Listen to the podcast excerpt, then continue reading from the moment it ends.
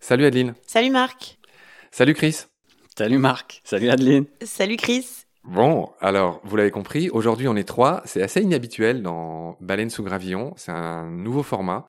Et notre thème qui nous réunit aujourd'hui, c'est dans quelle mesure le tourisme, le voyage, impacte la vie sauvage.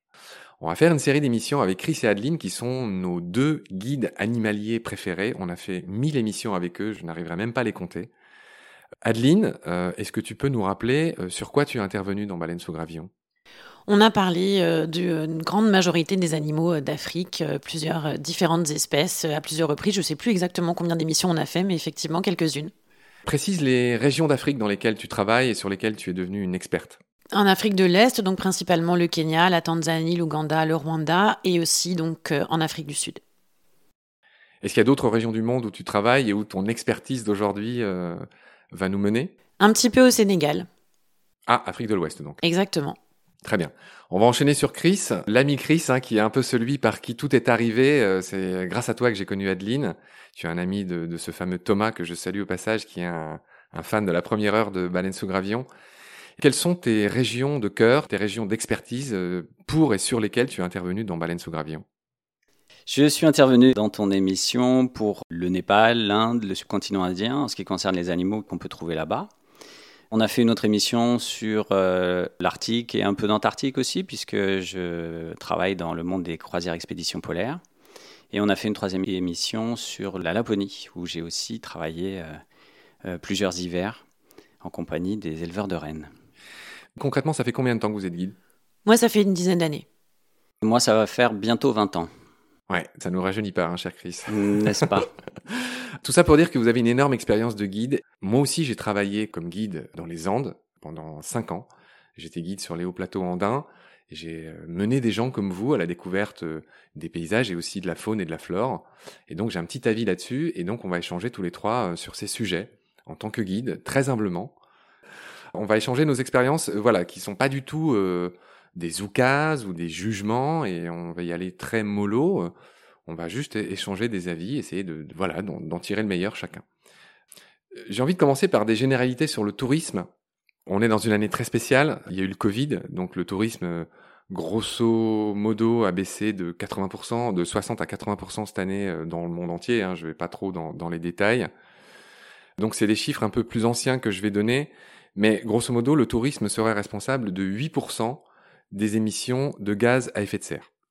Voilà, ça fait 5 milliards de tonnes de CO2 par an rejetées dans l'atmosphère, directement ou indirectement, à cause du tourisme.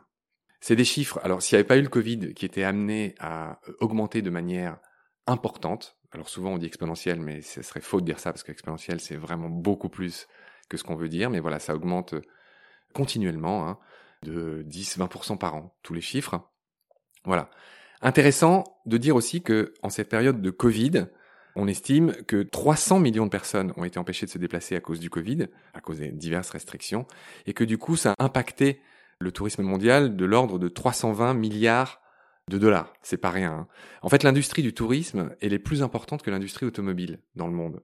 Donc c'est beaucoup d'emplois, c'est très important, même si c'est du loisir, si c'est des gens qui voyagent c'est un domaine qui, qu'on le veuille ou non, a des implications énormes dans la société et dans la vie des gens. Les aspects que j'aimerais traiter aujourd'hui avec vous, c'est les menaces concrètes et surtout les, dégradations sur l'environnement que ça occasionne. Donc elles sont multiples. Ça peut être de la pollution de l'air, de l'eau, de la terre, chacun peut facilement l'imaginer. Hein. Ça peut euh, toucher la biodiversité, ça peut faire disparaître des espèces, euh, encore une fois de manière assez différente, on, l'explicitera. Ça débouche sur une surconsommation des ressources naturelles, pas globe non plus, hein, ne serait-ce que le carburant, les déplacements. Et puis, euh, ça détruit euh, les écosystèmes en général, pas que la biodiversité. Je vois que Chris, tu hoches la tête, tu n'es pas d'accord. Pourquoi tu hoches la tête quand je dis que ça détruit la biodiversité? C'est une introduction, évidemment. Donc, euh, évidemment, c'est une introduction qui est générale. J'ai pas de souci avec ça. Et je ne vais pas nier tout ce que tu dis. Évidemment, le tourisme, on peut le dire, hein, c'est une industrie sale. Mais quelle industrie est propre C'est une autre question, mais ça rentre dans le sujet. Il y a tourisme et tourisme. Euh, je veux dire, euh, il y a euh, du grand tourisme, il y a du tourisme. Enfin, moi, moi personnellement, et Adeline également, je, suppose, on est dans un tourisme justement orienté nature et de conservation. Donc là, dire que le tourisme détruit des écosystèmes, j'ai aussi de nombreux exemples où le tourisme entretient des écosystèmes qui sinon seraient détruits. Donc euh, je comprends ce que tu veux dire dans une phase macro, évidemment, à l'échelle de la Terre. Il y a beaucoup de choses qui sont bétonnées, il y a des sites superbes qui sont abîmés par le tourisme, et ça c'est indiscutable. D'un autre côté, il y a des grands espaces naturels qui n'existeraient plus s'il n'y avait pas le tourisme pour en faire fonctionner l'économie. Et là, euh, j'ai des exemples très très concrets à te donner, et, notamment, euh, euh, je peux te donner l'exemple du parc national de Bardia ou les parcs en particulier au Népal. Bien sûr, c'est une introduction à nouveau, pas de souci. On va parler du concret, on va parler de là où vous bossez et de ce que vous avez remarqué. Et donc je pensais commencer par l'Arctique et l'Antarctique, mais, mais ok, tu veux commencer par le Népal. Concrètement, quels sont, qu'est-ce que tu constates sur le terrain, toi qui as longtemps vécu là-bas? Tu as un petit hôtel euh, à côté du parc national de Bardia dans le Népal. C'est le deuxième grand parc euh, de ce pays où il y a des tigres, euh, des rhinocéros. Je renvoie les auditoristes aux épisodes où tu as raconté tout ça. Et, donc maintenant, raconte-moi plus, je sais pas, le tourisme chaque année, les éventuels problèmes que ça pose et les éventuelles solutions que ça suscite. Le Népal, c'est un pays qui a pour unique industrie et unique source de devises le tourisme. Donc déjà là, euh, à, l'échelle du pays, c'est clair, en ce moment, ils sont euh, exsangues. Hein. Et euh, les parcs nationaux, justement le parc de Bardia, se situe dans une zone qui est très peu urbanisée, très loin de la capitale, et ça a son importance dans des pays peu développés, parce qu'il n'y a qu'une seule route pour aller à la capitale, sinon il faut prendre l'avion, et comme c'est un pays pauvre où les gens ne peuvent pas se, payer ça. Donc les activités économiques sont, très très limitées.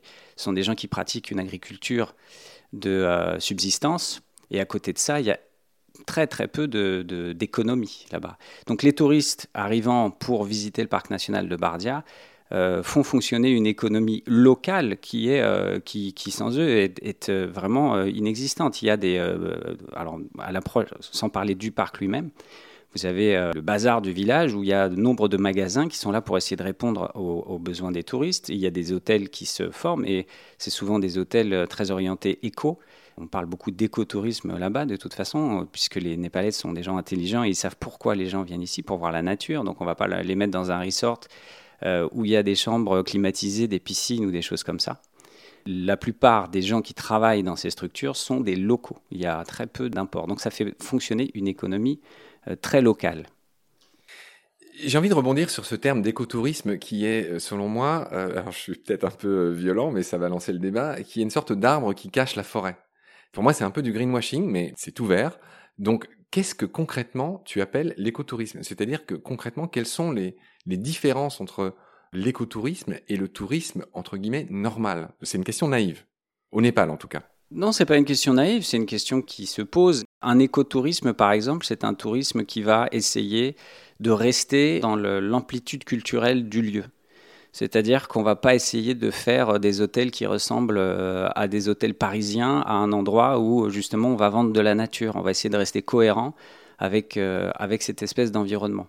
J'ai été très séduit quand je suis arrivé à Bardia il y a plus de 20 ans par ce concept et par euh, cette volonté des locaux à faire ça. Et, malheureusement, euh, je, dois constater que de plus en plus, vu que Bardia évolue et amène des touristes qui sont satisfaits de leur séjour, de plus en plus de gens veulent investir là-bas et on doit lutter pour perdre cet élan que justement les investisseurs viennent avec des idées de faire des plus gros hôtels. C'est une lutte. Je vois Adeline qui, forcément qui veut prendre la parole et on va la lui donner euh, sur l'Afrique, mais, mais je suis obligé de rebondir là-dessus. Le touriste qui vient au Népal, qui loge dans un hôtel qui soit, euh, comment dire, euh, plus vert ou plus joli ou moins parisien qu'un hôtel classique, ne va pas dépenser ou faire dépenser moins de carburant à son avion. Il va pas moins déranger la vie sauvage. C'est encore une question naïve. Et puis après, on va donner la parole à Adeline. Oui, bien sûr. Mais là, la question, euh, tu me demandais dans quelle mesure ça a des, impacts positifs locaux. En quoi ça va permettre de préserver quelque chose? Donc là, euh, j'étais en train de t'expliquer finalement qu'il y a des aspects économiques qui sont importants, puisqu'il y a beaucoup de gens qui vont être impactés par cette manne touristique. Donc ce sont des gens qui vont comprendre que leur intérêt est de conserver le parc national, de préserver le parc national, afin qu'il y ait des touristes qui viennent dans leur structure. Après, le fait qu'il y ait des structures qui se construisent, etc. Bien sûr, ça c'est un aspect euh, qui a un côté euh, invasif, bien évidemment, mais qui est de toute façon limité par le fonctionnement économique. À Bardia, bon an mal an, on doit avoir 20 000, 30 000 visiteurs par an. Quelqu'un qui investirait dans une chaîne d'hôtels là-bas, automatiquement son investissement serait quand même compromis. Donc là, il y a une limite, on va dire, économique et même d'espace hein, qui s'impose.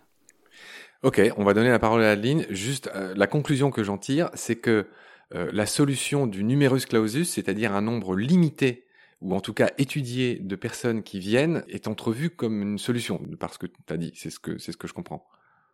Oui, disons qu'elle s'impose d'elle-même, de toute façon. Il y a un moment, justement, là, en ce moment, dans le parc national de Bardia, on est en train d'étudier le cas d'ouvrir de nouvelles portes en accès de parc à d'autres endroits géographiques. Parce qu'il peut arriver à certains moments de la saison, quand la saison est basse en plein, on constate que certains endroits d'attente, d'affût, peuvent commencer à être saturés. Donc le parc est en train de voir à ouvrir d'autres endroits où on pourrait observer les animaux pour euh, justement fluidifier cet euh, accès au, parc et cette pression qu'il pourrait y avoir dans ces endroits.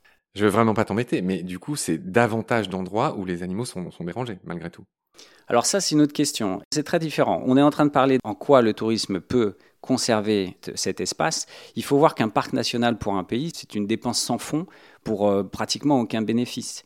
Le seul bénéfice qu'il y a, c'est justement des touristes qui vont payer des prix d'entrée qui sont euh, exorbitants par rapport au niveau de vie local et des systèmes qui euh, vont faire une partie de redistribution de ces bénéfices aux populations locales pour des développements locaux. Euh, et donc encourager, entretenir des paysages qui vont, euh, le parc n'est pas fait pour le tourisme, mais qui va encourager justement cette arrivée de fonds par le tourisme. Malheureusement, dans ce monde, hein, tout est traduit économiquement. Et aujourd'hui, la nature, bah, ça a un coût. Et ce coût, euh, c'est très difficile pour un pays comme le Népal, qui fait partie des dix pays les plus pauvres au monde, d'entretenir ça. Il a des subsides et des fonds qui viennent d'institutions internationales, mais ça n'est pas suffisant. On a été très peu galant, Chris, et on va battre nos coulpes. On va enfin donner la parole à Adeline. Pardon, Adeline, de t'avoir fait attendre. Euh, j'ai lu un article de toi euh, qui est paru en 2018 dans La Tribune, avec ta jolie photo de petit zèbre là, dont tu avais raconté euh, la mésaventure dans un épisode de Baleine sous gravillon il y a quelque temps. J'ai lu cette interview où tu expliques, où tu dénonces un petit peu aussi, un peu de la même manière que je viens de le faire, les problèmes que suscite euh, le tourisme dans la région que tu connais en Afrique. Multiplication des écologes, et puis d'autres problèmes que je veux bien que tu me listes, et ensuite tu donneras ton point de vue. Je voulais d'abord en fait rebondir euh, sur la définition de l'écotourisme euh, à laquelle tu as invité euh, Chris à répondre. Et en fait, pour moi, il y a d'autres notions dans l'écotourisme, bien sûr. Une qui me paraît vraiment primordiale, c'est déjà de faire du tourisme, en tout cas dans notre milieu, et moi, mon milieu, c'est évidemment l'approche des animaux sauvages, dans le respect justement de ces animaux sauvages. C'est une des notions très importantes pour moi de l'écotourisme.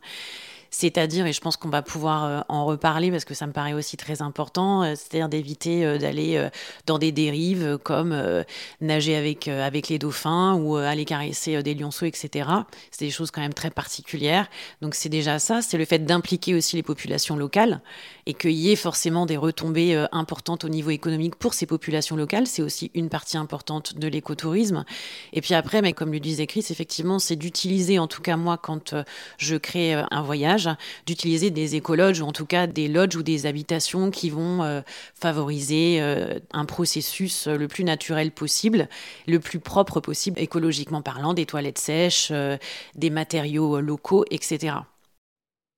Alors, tout simplement, est-ce que c'est le cas? Est-ce que ou est-ce que les endroits où tu travailles pâtissent, souffrent d'un afflux de touristes qui est en constante augmentation?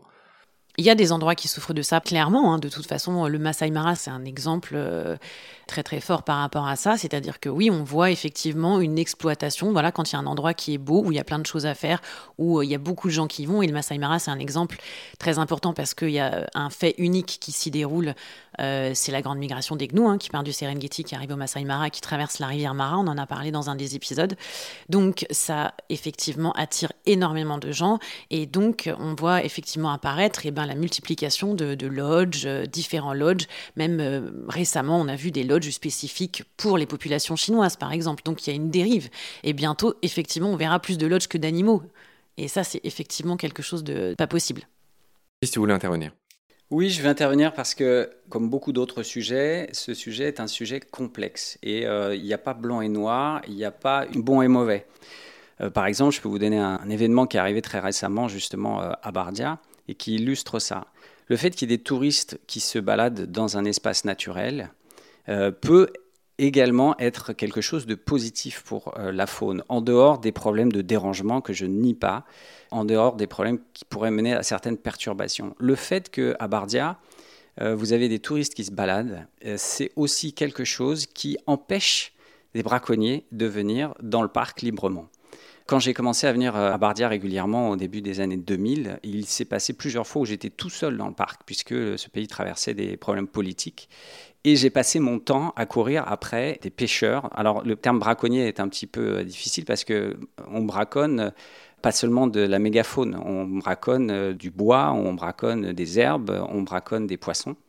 Il y a nombre de locaux qui sont des gens qui ne sont pas mauvais par nature, hein, mais qui, depuis des générations, vont dans la forêt pour chercher leur subsistance et qui continuent à le faire malgré toutes les euh, choses qui ont été mises en place pour compenser ce manque, et qui viennent, eux, par contre, détruire, je vais dire presque innocemment, le milieu. Donc ils viennent pêcher, ils viennent couper du bois, ils viennent faire un braconnage qui va euh, de petites actions jusqu'à des très grandes. Et même un braconnier euh, qui viendrait chercher un tigre ou un rhinocéros ne peut absolument rien faire sans un local. Donc le fait qu'il y ait des gens qui circulent dans le parc sont aussi des gens qui empêchent ce genre de choses. Pour illustrer ça, très dernièrement, là, dans les semaines qui viennent de passer, à Bardia, on a trouvé un tigre mort, un tigre qui a été pris dans, des, euh, dans des collets qui étaient destinés à tuer des cerfs. Malheureusement, le tigre s'est pris dans un de ces collets et puis il n'a jamais pu s'en sortir et on a retrouvé son squelette.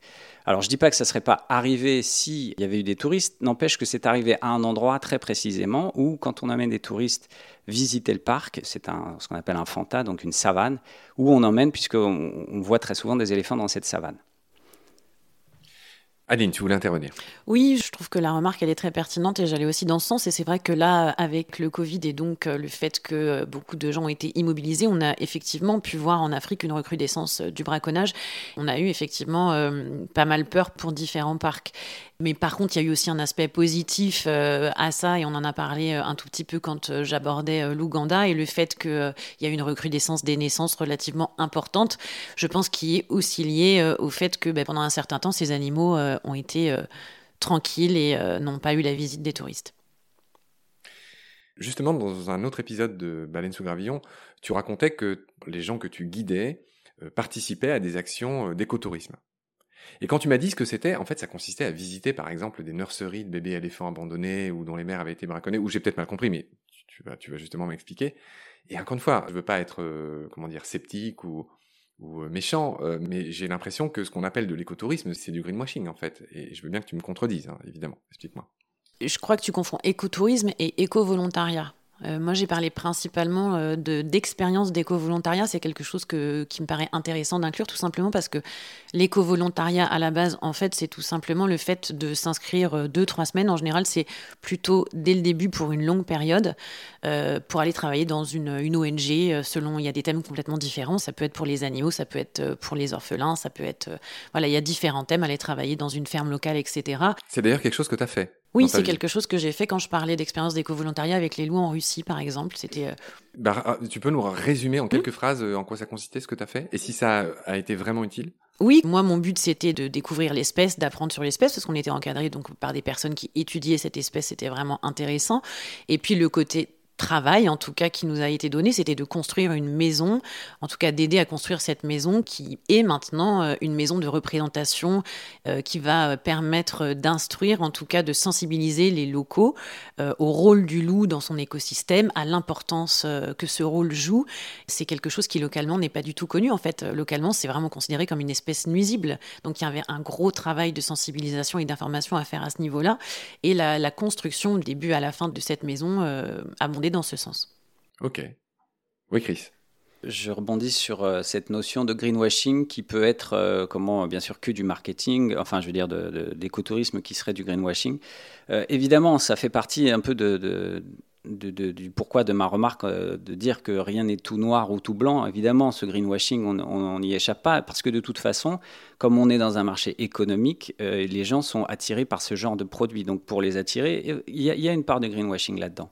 Après, concrètement, là, je vais rebondir sur une autre région du monde dans laquelle je travaille, et qui est donc les zones polaires, et en particulier l'Arctique. Euh, lorsque sur mes, mes, navires de croisière expédition, euh, j'ai des euh, touristes qui sont avec moi, on a des opérations de nettoyage des plages dans des endroits où il n'y a personne qui va jamais ou très peu, et on va euh, nettoyer les plages qui sont souillées par d'autres industries, et en particulier par l'industrie de la pêche. Euh, mais quand je parle de nettoyage, je ne parle pas de quelques kilos de, plastique qu'on ramasse. On ramasse des centaines et des centaines de kilos qu'on ramène ensuite, euh, en tout cas dans le, dans le cas du, euh, du Spitzberg, qu'on ramène à, à Longyearbyen, où bien sûr le gouvernement a prévu des containers pour récupérer ces, euh, déchets. Et euh, alors, bien entendu, on peut prendre ça comme une espèce de greenwashing. Venez, on va aussi participer au nettoyage des plages. Maintenant, c'est quelque chose qui est effectivement fait. C'est ridicule par rapport au volume de ce qui devrait être fait ou de ce qui pourrait être fait, mais il faut le faire. C'est, pas parce que c'est symbolique qu'il ne faut pas le faire. J'aimerais bien en fait que euh, l'un ou l'autre hein, vous définisse, parce que c'est vous qui avez tous les deux utilisé cette notion, ce mot de greenwashing. J'aimerais bien euh, en connaître votre définition. Oui. Le greenwashing. Alors moi, le green, alors bashing, le greenwashing pour moi, c'est le fait de vendre du rêve ou de vendre tout court, en fait, sous couvert de faire de l'écologie. Dans bien des cas, ça aggrave la situation des animaux, de la faune, de la, de la nature en général. Et donc le greenwashing, voilà, c'est un arbre pour cacher la forêt c'est pour se donner bonne conscience ou donner aux gens qui achètent tes produits bonne conscience. Moi, c'est ça que j'entends par greenwashing. Cher Chris. Je vois ça de la même façon. Moi, je n'ai pas du tout cette notion-là. C'est pas un mot que j'utilise euh, du tout et euh, je n'avais pas conscience que ça pouvait avoir euh, cette connotation-là pour moi. De toute façon, quand on parle d'écotourisme ou d'éco-volontariat, il y a clairement quelque chose d'impactant et de positif derrière. Je vois pas du tout. En fait, j'arrive pas du tout à prêter, à associer le mot greenwashing à ce dont on parle là. Ok. Tu ne nies pas l'existence du greenwashing, mais juste le fait que dans ce dont on parle là, ça en soit. Dans l'écotourisme, oui, moi j'ai jamais, enfin j'ai toujours vu euh, des impacts positifs, des choses réelles qui sont euh, vraiment euh, posées, créées, qui ont un réel impact sur place. C'est pas de la fumée. Ouais, j'ai un peu le mauvais rôle, j'ai un peu le rôle du sceptique et puis surtout je suis pas du tout un expert et donc on, l'a dit au début, hein, c'est un échange de vues donc très ouvert et très respectueux. Mais l'autre jour, j'interviewais François Moutou qui est un spécialiste des chauves-souris vétérinaires qu'on entend souvent pour prendre euh, différentes causes euh, de la biodiversité en France, François Moutou, et qui m'expliquait que, en fait, même bardé, sans jeu de mots avec Chris de Bardia, des meilleures intentions, euh, on fait parfois des bêtises et des choses néfastes pour la nature. L'exemple qu'il m'a donné, c'est que les spéléologues, parfois, ont entrepris, il y a longtemps, hein, c'est heureusement des choses qui ne se font plus, de baguer des chauves-souris, par exemple pour mieux les suivre. Et il pensait faire quelque chose de bien. Sauf que ce qui s'est passé, c'est qu'en en fait, il dérange des animaux en pleine hibernation. Ça les sort de leur hibernation et c'est une énergie qui, bien souvent, dans beaucoup de cas, les tue ou peut les tuer.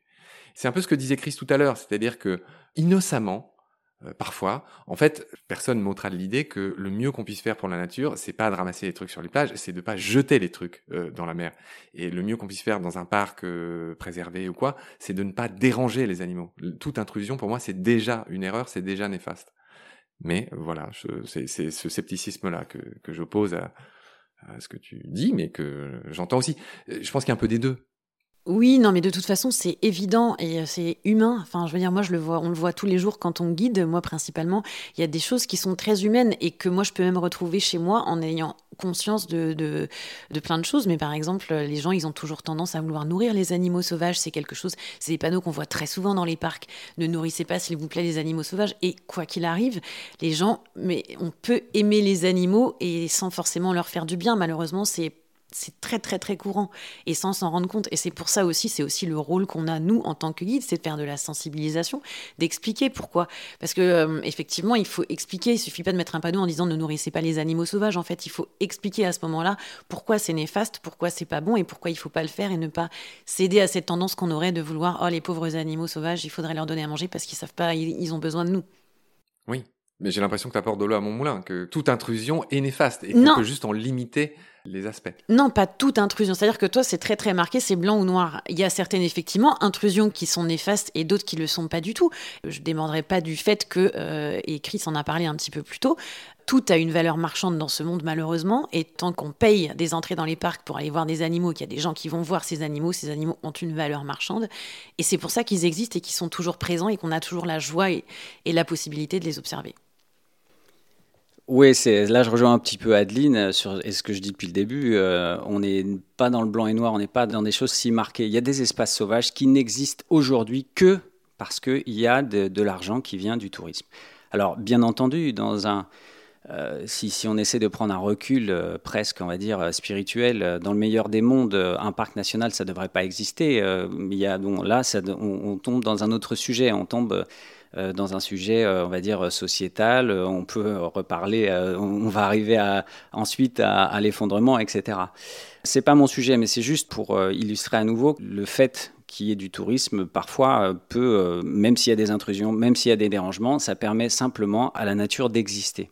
Je voulais euh, revenir sur euh, cette histoire de nourrir les animaux qu'Adeline euh, amène et qui est un, sujet essentiel parce que, en ce qui me concerne, et c'est la racine même des questions qui nous préoccupent et qui tournent autour de pourquoi le tourisme, alors que finalement le tourisme est une industrie qui est sale, on est d'accord avec ça, il n'y a pas de souci, c'est que la nature, dans nos sociétés occidentales en tout cas, est entourée d'une couche épaisse d'ignorance. Les gens, euh, en général, et je, peux m'inclure là-dedans, euh, on va à l'école pendant 12 euh, ans, 15 ans, je ne sais plus, et on sort de là-dedans et on a appris plein de choses sur plein de trucs, mais sur la nature, on ne sait rien, absolument rien. Et Adeline parle de nourrir les animaux sauvages en Afrique, mais moi je fais des sorties naturalistes ici en France, il ne peut pas y avoir un cours d'eau où il y a des cygnes ou des canards sans qu'il y ait des gens qui leur jettent du pain, ce qui est une absurdité euh, complète. Et quand euh, j'essaie gentiment d'intervenir euh, en, expliquant aux gens que ben, le pain, ça ne nourrit pas bien les oiseaux et que ça remplit quand même leur estomac, du coup ils ont l'impression d'avoir assez mangé et que ben, finalement ils n'ont pas assez mangé, donc s'ils font des migrations, ils peuvent mourir pendant leur migration, que les produits chimiques qu'il y a dans ce pain vont perturber leur système euh, de reproduction et parfois aboutir au fait qu'il ben, n'y ait pas de couvée cette année, etc., etc., que ça pollue les rivières, que ça amène les rongeurs qui, à leur tour, vont manger les œufs des euh, oiseaux qui nichent en bord de rivière, etc. Le plus souvent, je me fais jeter, quoi. Je me fais euh, parfois violemment rembarrer. Et à mon avis, à mon sens, le problème principal de la nature dans ce monde, c'est l'ignorance de la plupart des gens et de nos politiciens jusqu'aux citoyens moyens qui, euh, ne sachant pas exactement comment ça fonctionne, va faire des projections anthropomorphes sur ces animaux et avoir justement un comportement anthropomorphe qui va être nuisible justement à, ces animaux. Effectivement, je voulais, je voulais rebondir sur, euh, sur l'exemple que Chris euh, vient de donner, parce que moi aussi j'ai d'autres exemples. Effectivement, il y a un problème d'ignorance que j'ai aussi constaté, qui est clair, et on est tous ignorants à plein de niveaux. Il y a aussi, comme je disais un petit peu auparavant, le fait que l'amour pour les animaux se montre de façon différente d'une personne à une autre. Et on a tendance, euh, en tant qu'humain, en tout cas c'est ce que moi j'ai remarqué à plusieurs reprises et je m'inclus dedans, à aimer les animaux pour nous-mêmes sans prendre en, compte leur propre bien-être à eux. Qu'est-ce qui va être le mieux pour eux? En fait, c'est ce qu'on pense, on va, on va mettre en priorité ce qu'on pense, nous, qui va être le mieux pour eux, avec euh, ce qui fait qu'on est nous, humains, mais sans penser euh, véritablement à leur propre bien-être. D'où les dérives d'aller caresser euh, les lionceaux. Moi, la première, hein, euh, j'adore les bébés lions et tout ce qu'on peut imaginer. C'est quelque chose de très très attirant d'aller papouiller un bébé lion. Maintenant, c'est pour ça que c'est très important d'expliquer surtout pourquoi il ne faut pas le faire et qu'est-ce qu'il en découle derrière, comme Chris expliquait, parce que chaque intervention de l'homme dans la nature a des conséquences incroyables. C'est un aspect sur lequel je voudrais que tu me donnes, enfin que tu nous nous donnes des explications et des exemples très précis. Tu en parlais dans l'article que j'ai lu en 2018 dans la Tribune. Tu disais qu'il y avait des endroits où euh, on droguait euh, les lions pour pouvoir les caresser. Est-ce que tu peux me raconter ce témoignage que tu disais déjà dans la Tribune? Oui, effectivement. Donc, c'est quelque chose qui se passe principalement en Afrique du Sud et qui a un succès incroyable. Hein. Ça se passe avec euh, des bébés lions, mais aussi avec des guépards, etc. Donc, il y a différents endroits. Euh, euh, Lion Center, ça va s'appeler de différentes façons. Et en fait, un bébé lion, c'est inoffensif et c'est très mignon. Voilà, tout le monde a envie de faire son selfie à côté du bébé lion, de le papouiller pendant une heure. Ce qu'il faut savoir, donc c'est très facilement accessible en Afrique du Sud. C'est très cher parce que ça marche très bien. C'est très, très lucratif. Hein. Ça fait partie clairement pour moi de ce qui s'inscrit dans le trafic d'animaux sauvages. Ce qu'il faut savoir, c'est que euh, ces bébés lions, une fois qu'ils ont été imprégnés par l'homme, on ne peut pas les réhabiliter dans la nature. Donc ces animaux, une fois qu'ils vont être grandis, il va bien falloir en faire quelque chose. Et ils vont être encombrants, ils vont demander beaucoup de nourriture parce qu'un lion, lion qu'il faut nourrir, ça mange beaucoup. Et donc on va les placer sur des réserves qu'on appelle des canned hunting, c'est-à-dire des réserves de chasse.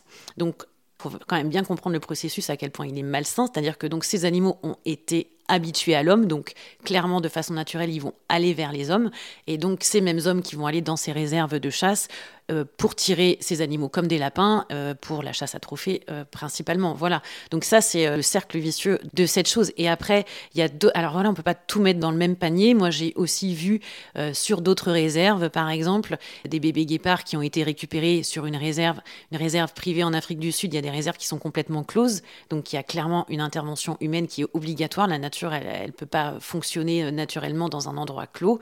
Et voilà, il y a eu de toute façon la, maman guépard euh, qui, euh, qui, a été victime d'une attaque de lion. Les bébés sont restés euh, donc tout seuls. Et puis comme le guépard, c'est une espèce qui est vraiment en voie de disparition et qui, qui est déjà assez mal en point, voilà, les bébés ont été récupérés, ont été nourris au biberon. Et le guépard, c'est encore autre chose parce que le guépard, c'est un animal qui a été euh, domestiqué il y a très très longtemps et donc il garde une, faculté de une proximité avec l'homme qui est vraiment très particulière. Et donc dans ce cas précis, voilà, on peut interagir avec eux. C'est très très bizarre. On arrive dans ce lodge, on voit les guépards qui sont au bord de la piscine, qui sont euh, des fois dans le canapé du lodge à l'intérieur, donc clairement qui ont un contact très fort avec les humains, avec par lesquels ils ont été nourris, mais à côté de ça, qui vont quand même chasser leur nourriture. Ok, Adeline. Eh ben, je suis content parce qu'on a donné beaucoup d'exemples concrets et, c'est ce que j'appelais de mes voeux, hein, plutôt que euh, le choc frontal ou juste euh, énoncer des choses qui sont pas facilement vérifiables ou quoi. Et là, on a donné des exemples et c'est très bien. Sur ces considérations s'achève notre premier épisode euh, de la série Tourisme et vie sauvage. On va vous retrouver très vite pour la suite. Salut Adeline, salut Chris. Salut. Salut.